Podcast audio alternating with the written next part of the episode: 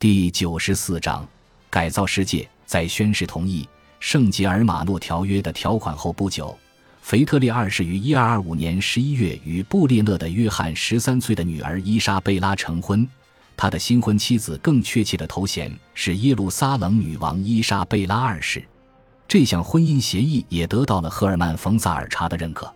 虽然这桩婚事是教皇的主意，但执行起来殊不简单。冯·萨尔查为此付出了两年的时间。他说服布列讷的约翰，称腓特烈二世将会允许他继续留在阿卡当耶路撒冷国王，然后监督婚姻协议的谈判过程。最后派遣条顿骑士团的一名成员将新娘带往意大利成婚。当腓特烈二世和伊莎贝拉成婚后，立刻就食言而肥，坚持要布列讷的约翰把国王的所有权利都让渡给他时，冯萨尔查可能倍感尴尬。但任何难堪和不快都在腓特烈二世和他年轻的新娘将圣地的头衔和地产慷慨的赠与条顿骑士团后烟消云散。腓特烈二世对布列讷的约翰的行为虽然粗鲁甚至可比，却也是在行使自己的合法权利。作为耶路撒冷国王，他肯定不能再拖延自己的十字军东征了。根据圣吉尔马诺条约的条款要求，腓特烈二世霍亨施陶芬应于一二二七年八月十五日起航前往阿卡。洪诺留三世未能等到他成行的那一天。因为教皇于三月十八日去世，但他的继任者，狂热且毫不妥协的红衣主教乌戈利诺·迪孔蒂像一只猎鹰一样关注着腓特烈二世。格列高利九世有理由为皇帝在一千二百二十七年夏天如约出发而高兴，但当腓特烈二世在出兵伊始就染上瘟疫时，他的喜悦变为恼羞成怒。腓特烈二世甚至还没有离开意大利海岸线，就再次取消了远征。只是要求冯·萨尔查和林堡公爵率领二十艘桨帆船和一小部分战斗人员先于他赶赴阿卡，而自己则前往坎帕尼亚，在那不勒斯附近的波佐利火山温泉疗养。当腓特烈二世最新一次偏离正轨的消息传到格列高利九世的耳中时，教皇勃然大怒。这种推三阻四到了该结束的时候了。根据圣吉尔马诺条约。腓特烈二世理应被革除教籍，而新教皇没有浪费任何时间就通过了这一判决，谴责皇帝对所有承诺都心怀蔑视，并指控他借故装病，无聊至极。腓特烈二世也以牙还牙，指控格列高利九世竭尽全力煽动世人对我们的仇恨。当西方基督教世界两个最有权势的人在公开场合打起口水战的时候。赫尔曼·冯·萨尔查正在迅速跨海奔赴阿卡，他在旅途中无疑会忖度自己的所有努力是否会付诸东流，以及反复无常的皇帝是否会兑现从异教徒手中解放耶路撒冷的诸多诺言。最后，腓特烈二世终于在一千二百二十八年晚夏来到了他的耶路撒冷王国，仍未恢复教籍，却看起来镇定自若。他已从病中康复。尽管在数月前，他痛失自己的年轻妻子伊莎贝拉，他在生下皇子康拉德之后就离开了人世。这一事实使腓特烈二世对耶路撒冷的王权主张问题更加复杂，似乎没有让他感到任何不安。他在从意大利到巴勒斯坦的中途短暂驻留在普鲁斯，在那里与这一地区最有权势的东方贵族。在幼主吕西尼昂的亨利尚未成年时，担任王室执政官的伊贝林的约翰发生冲突，并侮辱了后者。九月初，腓特烈二世驾临阿卡，准备投入重整王国防务的工作中。然而，尽管人们曾对他的出现期待已久，皇帝现在却普遍不受欢迎。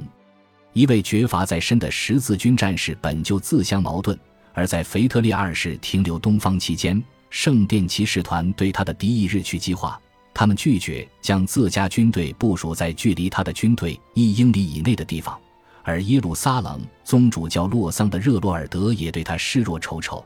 认为腓特烈二世是魔鬼的化身。尽管反对霍亨施陶芬的言论甚嚣尘上，赫尔曼·冯·萨尔查仍然对他的主公忠贞不二。在过去的一年里。大团长视察了条顿骑士团的新要塞蒙福尔的早期建造工作。这座巨大的城堡俯瞰阿卡，其规模堪与医院骑士团的骑士堡和圣殿骑士团的朝圣者城堡比肩。然而，在一千二百二十八年秋，他已经与其他的十字军一同驻扎在雅法，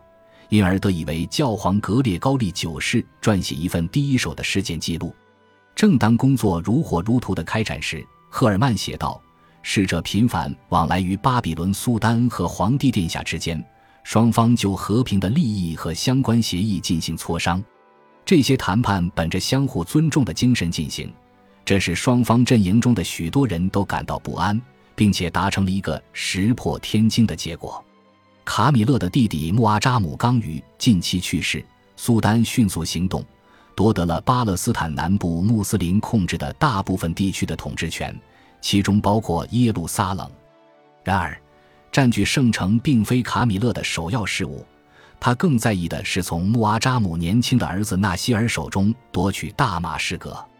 一场司空见惯的阿尤布家族内部争斗就此爆发。苏丹无意与危险的法兰克人开启另一场边界争端，从而使问题复杂化。用编年史家阿布菲达的话来说，神圣罗马帝国皇帝在东方的出现，犹如使伤口上又中了一箭。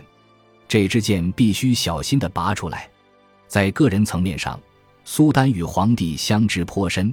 这种现象自是新王理查和萨拉丁的时代以来，在东方还从未出现过。他们之间的关系是通过一位代理人法赫尔丁，卡米勒最信任的埃米尔之一建立起来的。他此前前往西西里觐见过腓特烈二世，在那里他可以直接用阿拉伯语与皇帝交谈。现在。通过法赫尔丁，两位统治者交换了价值连城的礼物。腓特烈二世送给卡米勒一套他自己的盔甲，作为他和平意图的象征。苏丹则仁慈地允许皇帝提交一份数学难题清单，供阿尤布宫廷最优秀的学者思考破解。让宗主教热罗尔德的反感和愤慨永无止境的是，卡米勒竟然还把唱歌和玩杂耍的舞女送进皇帝的营地。热罗尔德抱怨道：“皇帝的起居方式和穿着打扮与萨拉森人全然无异。他大摆筵席，与这些舞女饮酒作乐。皇帝对萨拉森人过于慷慨，就好像他无法用武力或恐惧来换取和平，只好试图收买和平一样。实际上，宗主教被自己的厌恶蒙蔽了双眼，以至于他看不到武力和恐惧即使存在，也很少是腓特烈二世策略中的一部分。”但就连他自己也无法否认，奉承和一点点文化交流最终取得了怎样的效果？一二二九年二月十八日，苏丹卡米勒和耶路撒冷国王腓特烈二世同意了一项条约，其中的很多条款都是苏丹在一千二百二十一年向第五次十字军东征的领袖们提出过的条件。耶路撒冷，基督曾经踏足之城，真正的崇拜者敬爱天赋之处。正如腓特烈二世在给英格兰国王亨利三世的一封信中所描述的那样，将被交给基督徒统治。伯利恒、拿撒勒以及耶路撒冷和阿卡之间的其他几个巴勒斯坦城市也是如此。双方要遵守一份为期十年的停战协定，而且赫尔曼·冯·萨尔查在他对制定条约的技术中补充道：“在达米埃塔陷落时被俘的所有囚犯都会得到交换。”